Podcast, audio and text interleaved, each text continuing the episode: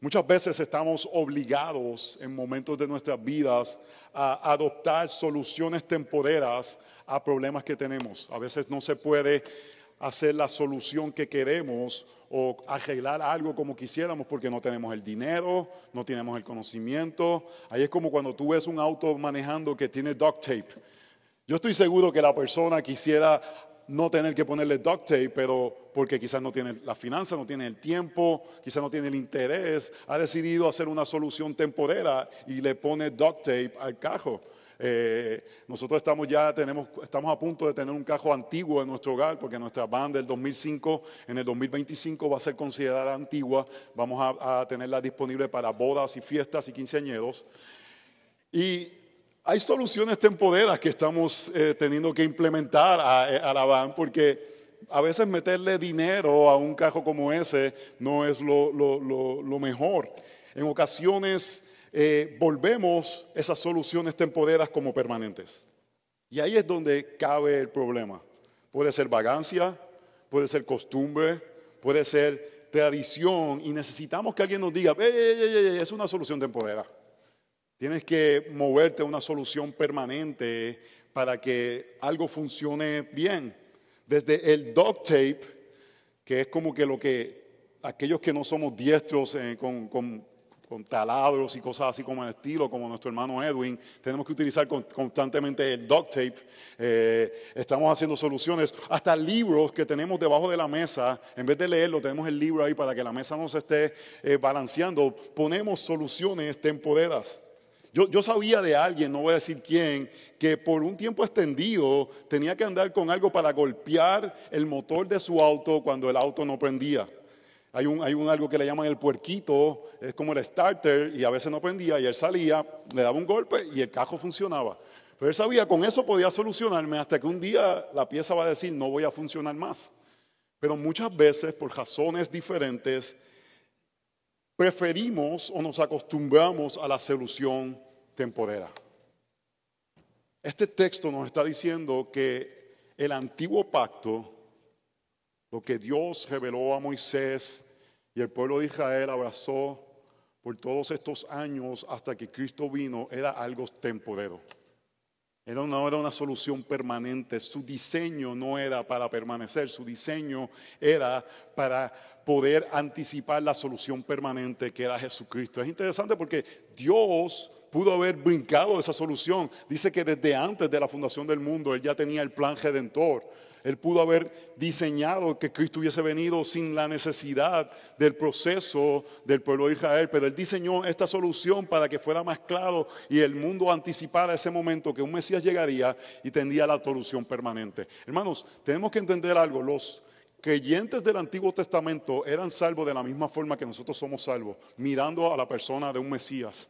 Lo único que ellos miraban hacia adelante y nosotros miramos hacia atrás. Y ellos eran redimidos con esa esperanza que estaba por venir. Estaba hablando el otro día acerca de José, que vemos su fe cuando él dijo, cuando yo muera, mis huesos llévenlos a la tierra prometida. Cuando el pueblo salga, él tenía la esperanza, él sabía que iba a suceder. Y su esperanza estaba en un Mesías que iba a solucionar todo el problema. La ley cuando hablamos de la ley es lo que regía el pueblo de Dios en el Antiguo Testamento, que incluía aspectos ceremoniales, incluía aspectos civiles, incluía aspectos morales. Era un instrumento para anticipar la llegada de aquel que iba a cumplir completamente la ley para darnos la solución permanente. La ley permanece como un instrumento de mostrarnos la incapacidad de poder redimirnos. Miramos la ley y decimos, no puedo cumplirla, necesito a alguien. ¿Quién es ese? Jesucristo. En el 2024 estoy planificando poder llevar a toda nuestra familia a Israel. Mi familia, más nadie. Varias personas están. Y estoy esperando el momento que vayamos al Muro de los Lamentos y decirle en un momento en la historia, unos metros hacia adelante, estaba la presencia de Dios en la tierra. Pero eso ya pasó. Eso que quizás mucha gente viene a tratar de estar cerca de ese lugar, lo tenemos cada domingo en nuestra iglesia local. Porque el Señor está en esta solución permanente por medio de Jesucristo hasta que Él venga. No estamos disminuyendo el rol de Israel en el plan de redención, pero esa solución fue, fue temporera, hermanos. Voy a decir esto con trepidation. Fue el duct tape del plan de redención. Dios lo diseñó como algo que iba a pasar para que llegara lo mejor. Y este texto nos está animando a ver lo anterior para decir lo que tenemos ahora es mejor. Y antes de leer el texto, hermanos, y esto lo voy a repetir varias veces, porque yo sé que la parte complicada de aplicar este texto, yo les puedo dar aquí una clase, eh, creo que con bastante buen conocimiento acerca del templo, acerca de todos los sacrificios, pero ese no es el punto del texto. El punto del texto es decir, todos tenemos la tendencia de movernos del plan de Dios de redención. El pueblo de Israel tenía la tendencia de moverse al plan de Dios de redención, de volver a la ley antigua, al judaísmo. Aquí no creo que haya muchos que tengan esa tendencia. Y tenemos que ver qué tendencia tenemos nosotros de sustituir el plan actual por otros planes. Donde estamos diciendo, mi redención no es por medio del mediador, es por medio de aspectos que podemos nosotros negociar con Dios y decir, ya, ya, Jesús, ya, súper buena persona, pero estos son mis aspectos de negociación contigo como tú salvas. Puede ser nuestro legalismo, nuestras obras, ponemos nuestra eh, esperanza en eso. Puede ser nuestro libertinaje, sí Señor. Tú eres chubito, súper chévere de seguirte, pero no te metas en cómo yo voy a vivir, porque tú eres tanto amor que yo puedo hacer lo que yo quiera. Y comenzamos a negociar términos de mediación con Dios en lugar de tomar la perfecta muestra de Dios de cómo debemos ser salvados. El punto de la antigua ley a la nueva ley es que Dios dio algo que era temporero y Dios algo ahora permanente. Y el llamado al pueblo de Dios es permanecer en lo permanente, no buscar otras formas.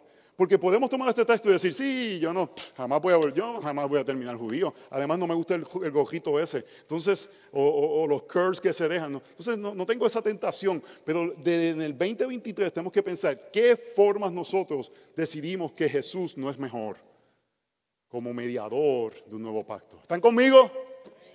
Así que leamos la palabra del Señor. Hermanos, este es Dios mismo hablando a su pueblo. Cada, palabra sale inspirada de nuestro Dios. Ahora bien, aún el primer pacto tiene ordenanza de culto y el santuario tejenal, porque había un tabernáculo preparado en la parte anterior, en la cual estaban el candelabro, la mesa y los panes consagrados. Esto se llama el lugar santo. Y detrás del segundo velo había un tabernáculo llamado el lugar santísimo, el cual tenía el altar de oro del incienso y el arca del pacto cubierta toda de oro, en la cual había una urna de oro que contenía el maná y la vara de Adón que retoñó y las tablas del pacto. Y sobre ella estaban los querubines de gloria que daban sombra al propiciatorio. Pero de estas cosas no se puede hablar ahora en detalle. Así preparando estas cosas, los sacerdotes entran continuamente al primer tabernáculo para oficiar en el culto. Pero en el segundo solo entra el sumo sacerdote una vez al año, no sin llevar sangre, la cual ofrece por sí mismo y por los pecados del pueblo cometidos en ignorancia. Queriendo el Espíritu Santo dar a entender esto, que el camino al lugar santísimo aún no había sido revelado en tanto de que el primer tabernáculo permaneciera en pie, lo cual es un símbolo para el tiempo presente según el cual se presentan ofrendas y sacrificios que no pueden hacer perfecto en su conciencia al que practica este culto, puesto que tiene que ver solo con comidas y bebidas y diversas abluciones y ordenanzas para el cuerpo, impuestas hasta el tiempo de reformar las cosas. Pero, hermanos, los, los peros de Dios son gloriosos. Pero cuando Cristo apareció como sumo sacerdote, de los bienes futuros a través de un mayor y más perfecto tabernáculo, no hecho con manos, es decir, no de esta creación. y no por medio de la sangre de machos cabríos y de becejos, sino por medio de su propia sangre, entró al lugar santísimo una vez para siempre, habiendo obtenido redención eterna. Porque si la sangre de los machos cabríos y de los todos y la ceniza de los becejos rociadas sobre los que se han contaminado santifican para la purificación de la carne, cuánto más la sangre de Cristo, el cual por el Espíritu Eterno se ofreció a sí mismo sin mancha a Dios, purificado y purificará vuestra conciencia de vuestra muerte para servir al Dios vivo. Hermanos, esta es la palabra del Señor y hay pocas mejores noticias que estas que estamos leyendo en la tarde de hoy. Hemos visto a través de la carta a los hebreos que Jesús es mejor. Tengo sed y tenía que yo ahí tomar un poquito de agua. Jesús es mejor, hermanos. Jesús es superior. Jesús es, eh, no es mejor como que me gusta más Burger King que Wendy's. No es así, es, es es como que el, hamburger Wagyu, Wagyu Beef, comparado con McDonald's. No hay comparación, hermanos.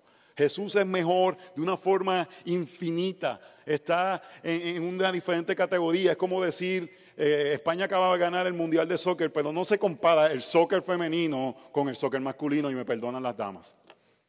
No se compara. No, no, hay comparación. El nivel de juego, la categoría es súper mayor porque Dios nos creó diferentes. Superior, sí, el. Podemos coger un equipo de tercera división y cogen a la roja esa y le, dan una goleada. No se compara, no se compara. Y en esto lo que está diciendo, no hay comparación, hermanos. No hay comparación entre Jesús como redentor y cualquier otro método que podamos pensar que puede ser de salvación.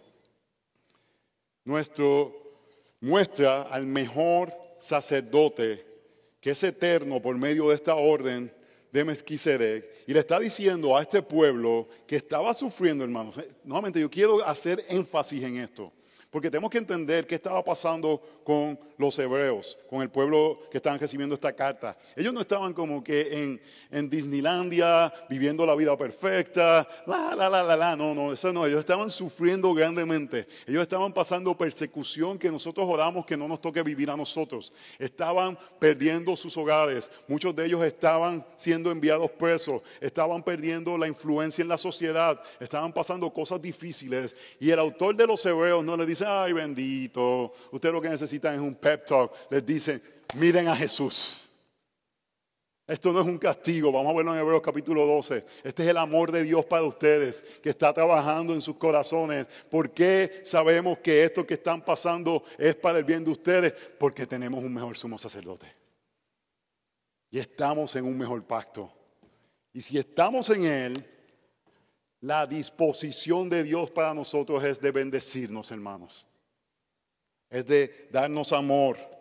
Así que, hermanos, tenemos que ver que el antiguo pacto fue puesto como un fundamento para el nuevo. Es una solución temporera, porque la solución permanente está en la segunda persona de la Trinidad, muriendo por nuestros pecados, resucitando el tercer día y gobernando sobre todas las cosas.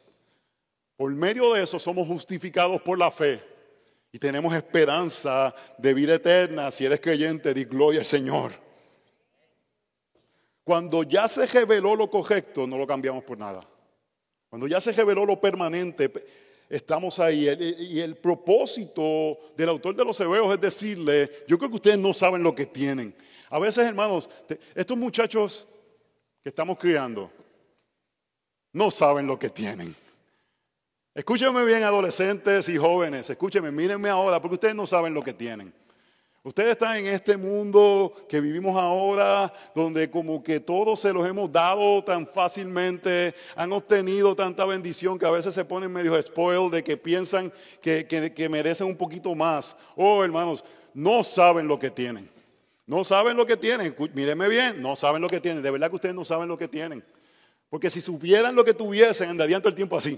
Uh, mi papá me da esta ropa, mi papá me lleva a este lugar, me hace comer en Founding Farm, que si nos llevan, que si qué, lo otro. Que, debíamos vivir todos así. Que me paguen la universidad, que esto, que lo otro, que, que, que estos muchachos no los hemos puesto a sudar, A, a esto yo los mandé para la finca a trabajar para que suden un poco, que lleguen apestoso a casa. Porque eso hay que aprender en la vida, a, a darle un poquito de molledo a la vida. Le hemos dado mucho a esta generación y no saben lo que tienen. El creyente muchas veces no sabe lo que tiene. No sabemos lo que tenemos, hermanos. ¿Por qué? Porque qué mucha queja está en el corazón del creyente. Porque si supiéramos realmente lo que tenemos, uh, hermano, viviríamos. Yo me, yo me, yo me de esto, yo me quejo. Y tengo que recordar, tengo un sumo sacerdote, no voy a ser consumido por la ira de Dios, Él va a estar conmigo por una eternidad. Tengo que ponerme eso ahí constantemente y recordarme lo glorioso y grandioso que eso es. Y el autor de los Hebreos le está diciendo, recuerden, tienen algo mejor. Y nosotros tenemos la tendencia a buscar algo secundario si eso alimenta ídolos en nuestras vidas. Buscamos medios alternos de redención si alimentan ídolos en nuestras vidas. ¿Cuál era el ídolo que eh, para eh, la iglesia que estaba esta carta dirigida? El ídolo que estaba alimentando, volver al judaísmo, se iba a acabar el problema que tenían. Se iba a acabar. No iban a ser perseguidos más. Lo que tenían que hacer era decir, soy judío, no soy cristiano, se acababa. Se acababa el problema. Por eso da la tentación de volver al judaísmo. ¿Me están siguiendo? Buscamos medios alternos de redención que alimentan nuestros ídolos, que alimentan lo que deseamos. Y lo que tenemos que reajustar constantemente, hermanos, es que lo que necesitamos es redención, es salvación. Me encantó una letra que decía, amor y redención es Cristo. Él es no es que nos da, Él es amor y redención. Él es, en Él está, en Él nace, en Él está como que eso. Y por eso cuando estamos unidos a Él, somos amados y somos redimidos, porque estamos en quien es amor y redención. ¿Me está siguiendo eso? Es diferente que Él nos da algo a que Él es amor y redención. Él es eso, hermanos. Y cuando ya se revela lo correcto, no los cambiamos. Y buscamos a veces medios de limpiar nuestra conciencia. Y el texto nos está diciendo, solamente en Cristo nuestras conciencias pueden ser limpias. Oh hermanos, y qué bendición es uno poner la almohada, la cabeza en la almohada. Uno puede poner la almohada y después la cabeza. Uno poner la almohada y poner la cabeza y que nuestras conciencias estén tranquilas.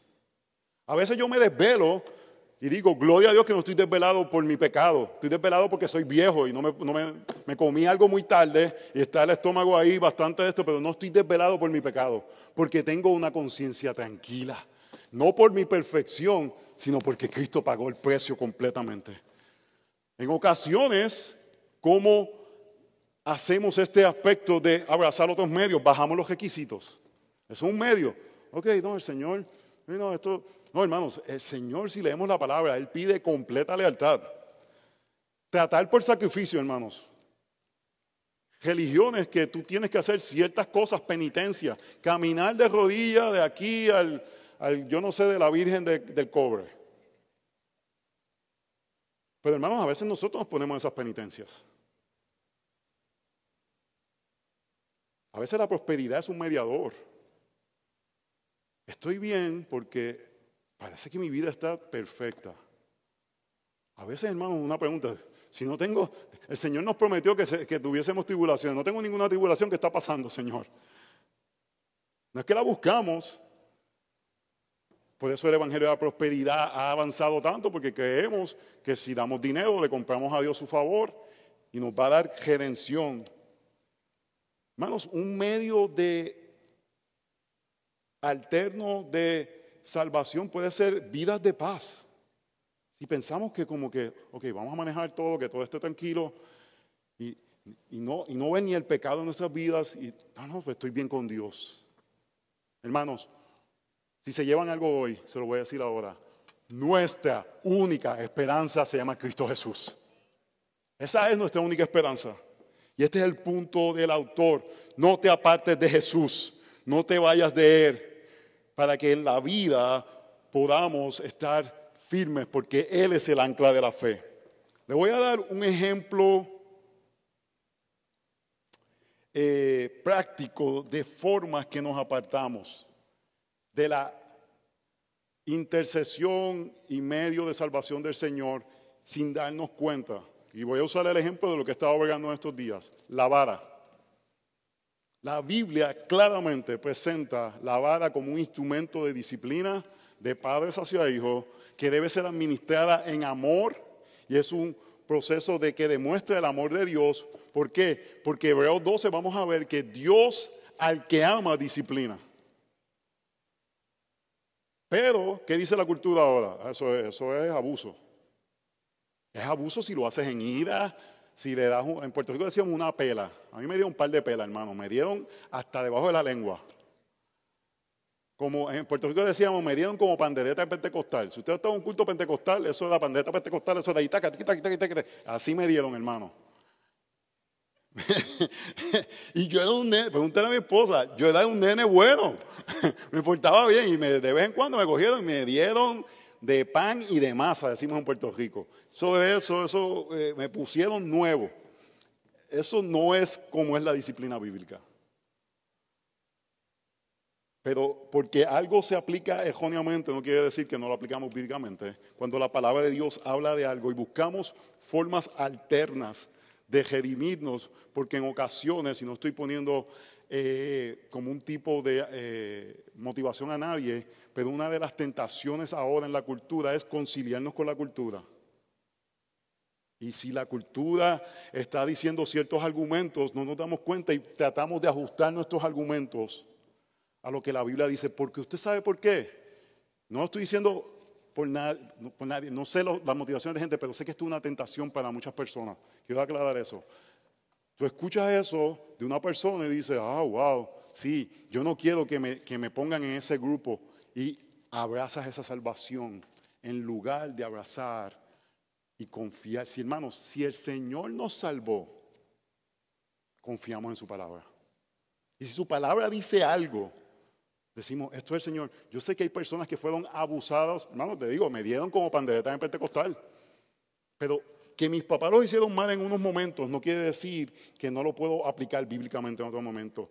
Los argumentos no es porque alguien hizo algo mal, lo vamos a eliminar. El argumento es porque la palabra del Señor vamos a ajustarlo a hacerlo bíblicamente. Yo quiero animarle a los papás de aquí, de niños pequeños, si no saben cómo, pidan ayuda, porque yo creo esto fundamentalmente. Si no se está usando la vara, se está pecando, porque la Biblia lo dice claramente. Claramente porque confiamos en Él. Confiamos en su revelación, hermanos. Confiamos en que Él sabe mejor. El texto dice que la vara hablando del corazón del niño. Oh, hermanos, en ocasiones estos muchachos entraban al baño así y tú veías cómo su corazón se derretía luego de, de la vara. Porque Dios diseña cosas que hace que no entendemos ni cómo lo hacen. Yo creo que vean, estoy, argumentando algo que he estado en estos días, pero creo que vean el argumento que estoy haciendo. El argumento que estoy haciendo es, ellos tenían la tentación de moverse al judaísmo. Nosotros tenemos la tentación de movernos al humanismo. Y es buscar formas alternas de redención. Confiamos en Cristo y nos mantenemos en Cristo. ¿Quién dice amén a eso? Ni el mayor de los sacrificios del antiguo pacto puede hacer lo que solo el sacrificio de Cristo logra. Voy a repetir eso, hermanos. Ni el más importante de los sacrificios del antiguo pacto puede hacer lo que Cristo puede hacer. ¿Qué es esto, hermanos? Y gloria a Dios por esto, que es limpiar nuestras conciencias. Verso, punto número uno, sombras. La insuficiencia del antiguo pacto. Nuevamente, yo lo voy a aplicar a nuestras tentaciones ahora. Cualquier método de salvación que busquemos, cualquier método de ética que busquemos fuera de este lugar son sombras. No hacen lo que solamente la luz del Evangelio que ha sido revelada, hermanos. Por eso es que luchamos por permanecernos dentro de lo que es ortodoxo, de lo que es bíblico. Eso debe ser una lucha constante, porque si nos salimos de eso estamos en las sombras. Ahora bien, aún el primer pacto tenía ordenanza de culto y el santuario tejenal. Porque había un tabernáculo preparado en la parte anterior en el cual estaba el candelabro, la mesa y los panes consagrados. Esto se llama el lugar santo. Y detrás del segundo velo había un tabernáculo llamado el lugar santísimo, el cual tenía el altar de oro, del incienso y del arca del pacto, cubierta todo en oro, en el cual había una urna de oro que contenía el maná y la vara de Adón que retoñó y las tablas del pacto. Y sobre ellas estaban los querubines de gloria que daban sobre el propiciatorio. Pero de estas cosas no se puede hablar ahora en detalle. Así preparadas estas cosas, los sacerdotes entran continuamente al primer tabernáculo para oficiar el culto. El punto lo está diciendo claramente. Él presenta aspectos del tabernáculo y dice, no podemos hablar mucho de esto ahora mismo, porque el punto es este. Ellos entraban continuamente porque no era algo permanente. El punto es, es sombras que ellos tenían que hacer estos cultos continuamente porque lo que hacían no era algo permanente, era algo temporero. Ellos tenían que seguir haciendo eso para poder cumplir con lo que Dios había hecho en ese momento, pero era algo que no tenía fin.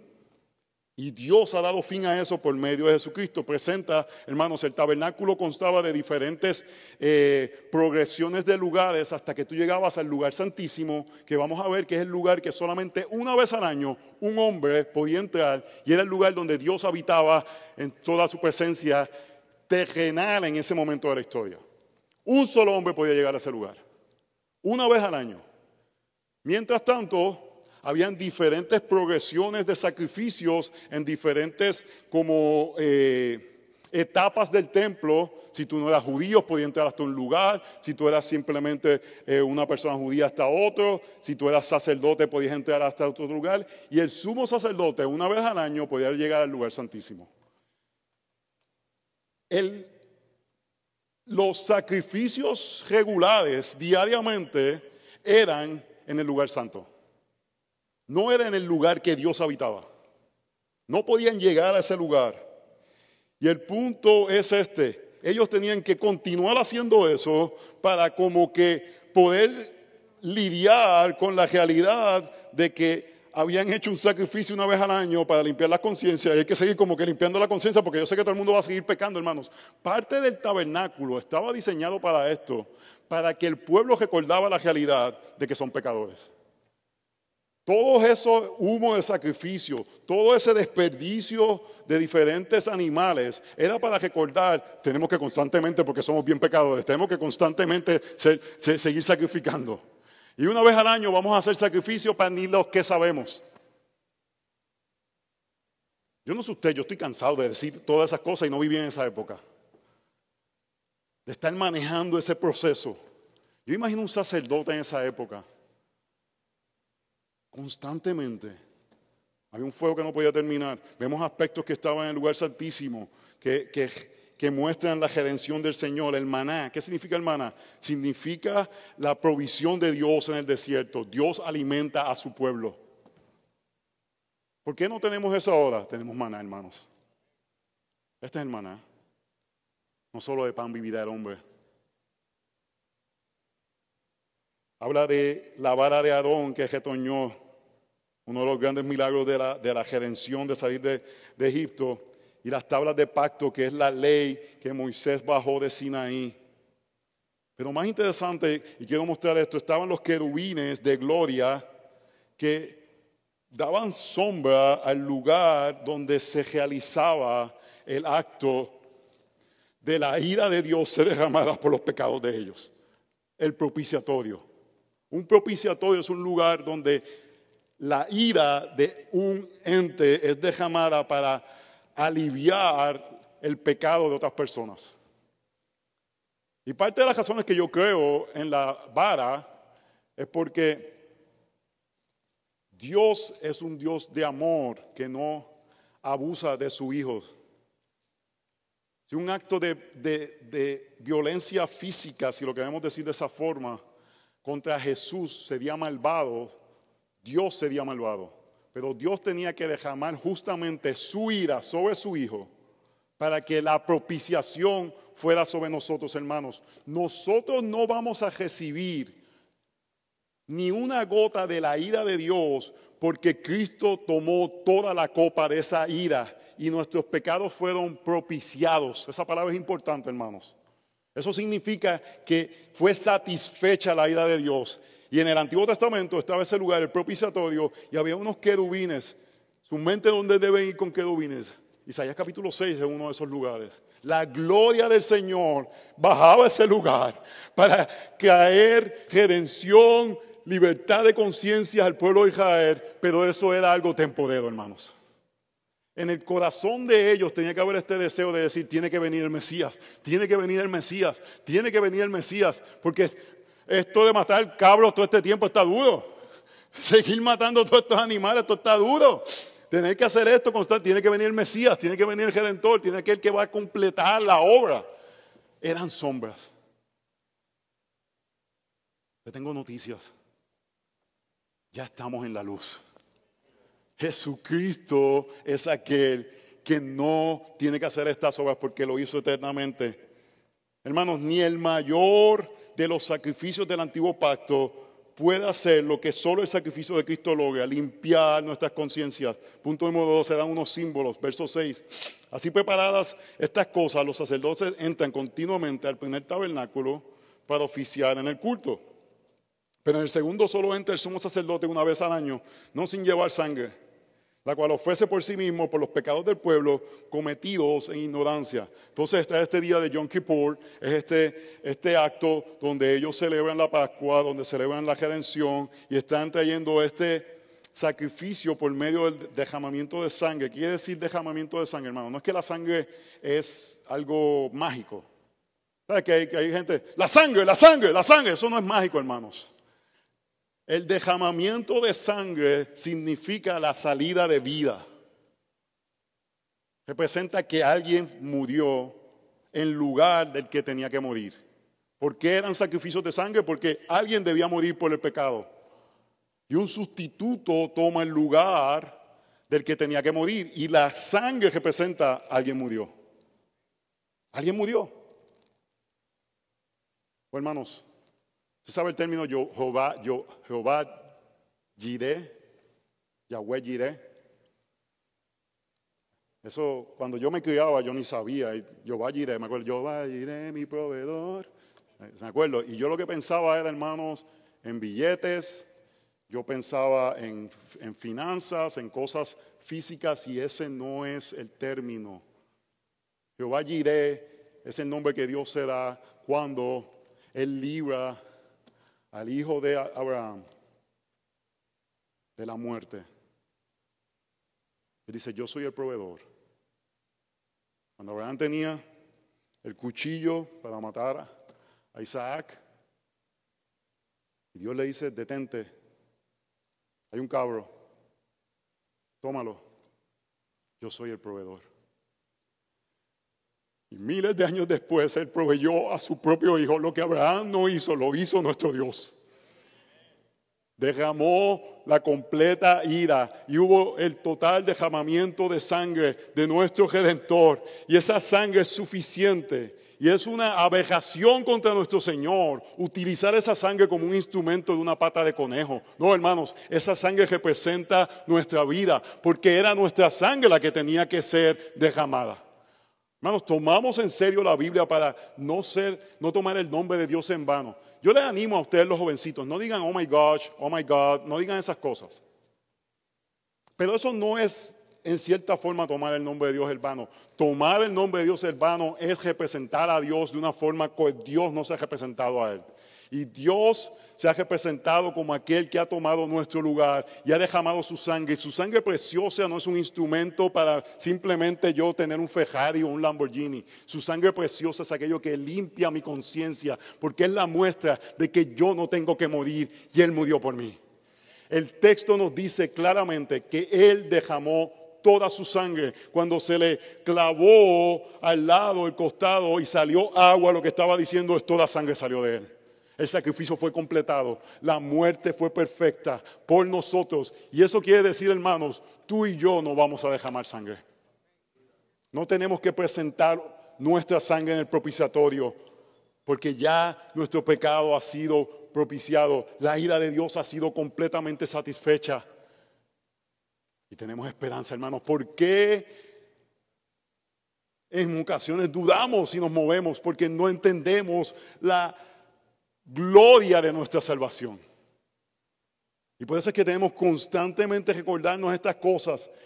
La sangre perfecta del Señor era lo necesario para nosotros ser redimidos. Hermanos, hasta nuestros pecados en ignorancia. En ignorancia. Si usted peca sabiendo, ¿qué usted tiene que hacer? Confesar su pecado. No es complicado, hermano. Usted confiesa su pecado. Primera de Juan dice que abogado tenemos. Yo espero que gente aquí practique eso. Y si yo no les he enseñado eso a ustedes, me perdonan. Pero uno en oración al Señor le dice, Señor, perdóname por esto, perdóname por esto, perdóname por esto. Y hasta los que no sé. Te lo confieso, Señor. Tú eres suficiente. Hasta lo que no sé. Dios es tan misericordioso que no nos dice todas las formas que somos malvados. Pero ha provisto lo que necesitamos para cubrir hasta esas cosas. Queriendo el Espíritu Santo, verso 8, dar a entender esto, que el camino al lugar santísimo aún no había sido revelado, en tanto que el primer tabernáculo permaneciera en pie. Lo que está diciendo es, mientras el complejo del templo funcionaba, todavía no había este acceso directo al Señor. Y me perdona mis hermanos dispensacionalistas, pero yo no entiendo el énfasis de volver a tener un templo. Son sombras. Ya Cristo lo cumplió. Está diciendo que, que eso lo que mostraba era que no había llegado lo perfecto. ¿Para qué queremos montarlo otra vez? Me lo pueden explicar, lo he leído, pero hermanos, es perfecto lo que el Señor ha hecho en la persona de Jesús. No necesitamos más sacrificios. Verso 9, lo cual es un símbolo para el tiempo presente, según el cual se presenta ofrendas y sacrificios que no pueden hacer perfecto en su conciencia que practique este curso, culto, puesto que tienen que ver solo con comidas y bebidas y diversas abluciones y ordenanzas para el cuerpo impuestas hasta que el tiempo, de, el tiempo reformar las cosas. Lo que estaba diciendo, hermanos, si tú dependes de que tu conciencia esté tranquila por actos externos, no la vas a tener tranquila. Porque lo que, lo que manejaba el templo eran diferentes actos que reflejaban la sombra futura, hermanos. Nuestros actos de obediencia siguen nuestra confianza de que somos limpios. Nuestros actos de obediencia no nos dan confianza Nuestros actos de obediencia nos afirman lo que Dios hace, pero no es lo que le vamos a presentar al Señor. Cuando vayamos al trono de la gracia y estemos en el juicio ese día, no vamos a decir, mira lo que yo hice, Señor. Lo que vamos a decir es, mira lo que Cristo hizo. Que los actos de obediencia siguen al que es salvado, eso es cierto, hermanos. Y si no hay actos de obediencia, debemos de dudar si la fe es salvífica. Eso es básicamente lo que Santiago está tratando de decir. Pero nuestros actos no deben ser lo que nos da confianza para nuestra salvación. Es Cristo, hermanos. Esa es nuestra confianza para la salvación. Y gloria al Señor, hermanos, que dependemos completamente de Él. Y que realmente si yo dependiera de mis actos, tuviese una conciencia completamente endurecida. Hermanos, esta mañana fui a coger con estos dos muchachitos. Regresando, estoy en un, un padre. Yo llego primero. Yo llego primero al padre. Hay una señora cruzando con un perro y yo como buen ciudadano quería atropellar al perro, no usted. Le digo, pase señora. Y la señora está pasando. Hay otro cajo que llega segundo. Y yo estoy aquí esperando, la señora me pasa y él empieza a meterse. No me deja meter. Primero violentó que yo fui el primero que llegué. Segundo, si él hubiese sido un poquito consciente, aunque hubiese llegado primero, dice, mira, él puede doblar antes que yo porque yo tengo que esperar que el pejo pase completamente. ¿Me están siguiendo la situación? Y yo le metí un bocinazo, hermano, que no es santificado. No es santificado. Y llegué a casa y te dije, Señor, perdóname. Porque yo quería bajarme y darle en la cabeza al tipo con el pejo. Yo quería coger el pejo y, poner el pejo furioso y meterlo dentro del cajo, el pejo ahí furioso. Como, como eso, como eso de, como, yo no debo decir cómo, pero los que saben, ¿sabes eso, esos toros que brincan? Eso lo hacen de una forma. Yo iba a hacer eso con el pejo. y tirarle el pejo dentro del cajo. Hermano, si yo dependo en mi perfección, no hay esperanza. Yo dependo en la perfección de Cristo. Y eso no es justificación para eso. Yo lo hice mal, tengo que arrepentirme, tengo que quitarle la bocina al auto, no, hermano. tengo que cambiar mi corazón, pero tengo que saber que tengo un abogado y confieso mi pecado. Así que, hermanos, ni el mayor de los sacrificios del antiguo pacto puede hacer lo que solo el sacrificio de Cristo logra, limpiar nuestras conciencias. Punto número tres, superior. Cristo como un mejor mediador.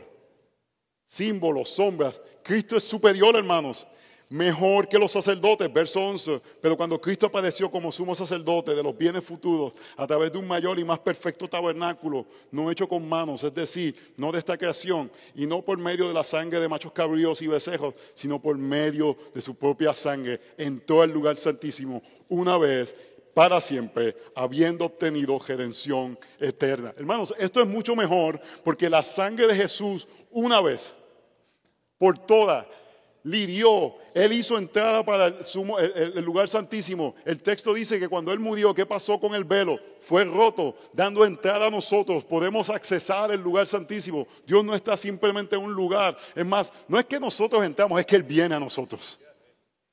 Es que Él viene a nosotros.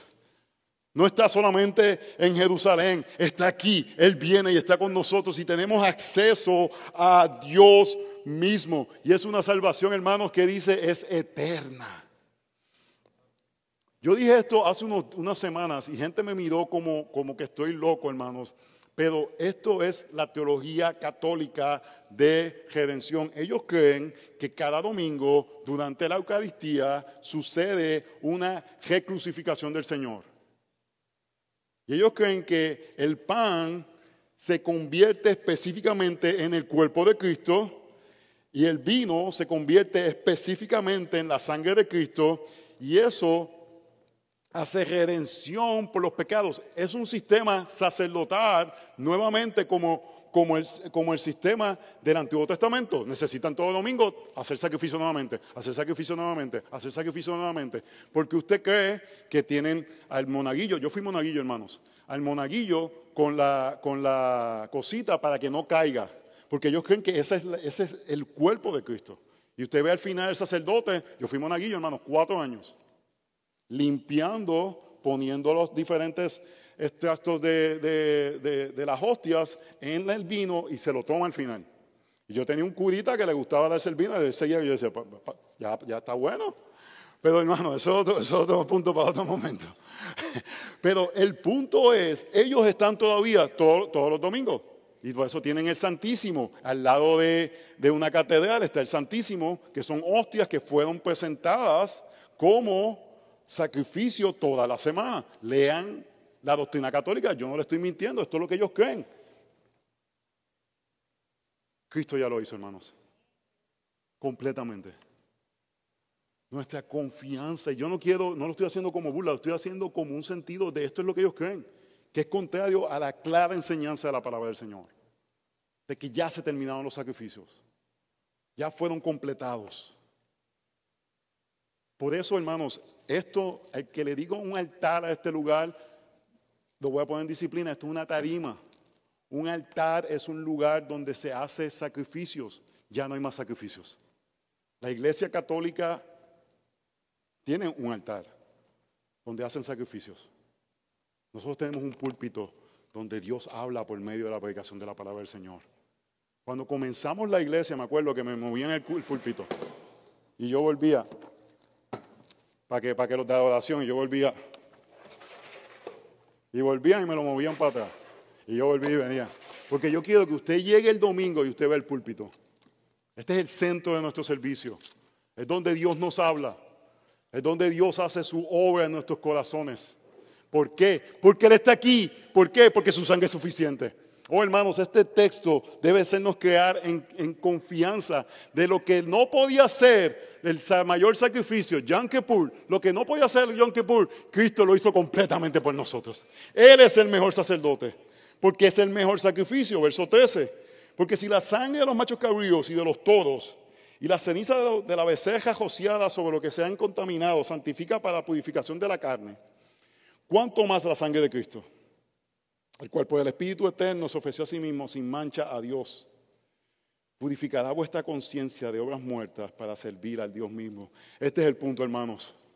Cristo fue a la cruz para hacer un mejor sacrificio, para que tú y yo vivamos con conciencias libres. Tú batallas, hermanos, eh, parte del cristianismo es, es que vivimos en el medio de verdades y realidades. Eso es parte del cristianismo. Vivimos en verdades y realidades. Pastoralmente, yo prefiero a alguien con una conciencia sensible. Si me preguntan, ¿qué, escoger? ¿Alguien con una conciencia sensible? A alguien con una conciencia como que nada le parece pecado. Pero ambos necesitan que el Evangelio lo ajuste. Pero aquel que tiene la conciencia sensible, yo le animo, venga aquí. La sangre de Cristo es suficiente para que tu conciencia esté tranquila. Continúa buscando la santidad. Usualmente la gente que tiene conciencia sensible es que están activamente buscando la santidad. Por eso es que prefiero una conciencia sensible a una conciencia que está dura. La persona con la conciencia sensible usualmente está activamente buscando la santidad, desea ser más como Cristo y se da cuenta de algo. No puedo. No soy suficiente. Mis pensamientos en momentos me traicionan. Esa es la realidad, pero vivimos en una verdad, hermanos. El sacrificio de Cristo es suficiente hasta para esos pensamientos. Y continuamos constantemente yendo a la cruz del Calvario, mirando al Hijo de Dios entre el cielo y la tierra, pagando por nuestros pecados, para que vivamos libres con conciencias limpias. Oh, hermanos, que podamos experimentar la libertad de tener conciencias limpias. La conciencia limpia no es ahora voy a hacer lo que quiera. Eso es ser eh, abominación contra Dios. Es decir, voy a vivir para ti con todo lo que tengo, Señor. Y en lo que me quede corto, tu sacrificio es suficiente. Porque fue completo. Porque fue eficaz. Porque fue de una vez y para siempre. Así que hermanos, vamos a participar de la cena del Señor. Le voy a llamar al equipo de oración si pueden ir trayendo a los niños. Yo te animo que medites en tu corazón y digas, ¿soy yo uno de conciencia sensible o mi conciencia está endurecida? Y si tu conciencia es sensible, Cristo es el completo mediador. ¿Se pueden poner de pie? Pero si tu conciencia está dura y no ves pecado en ti nunca,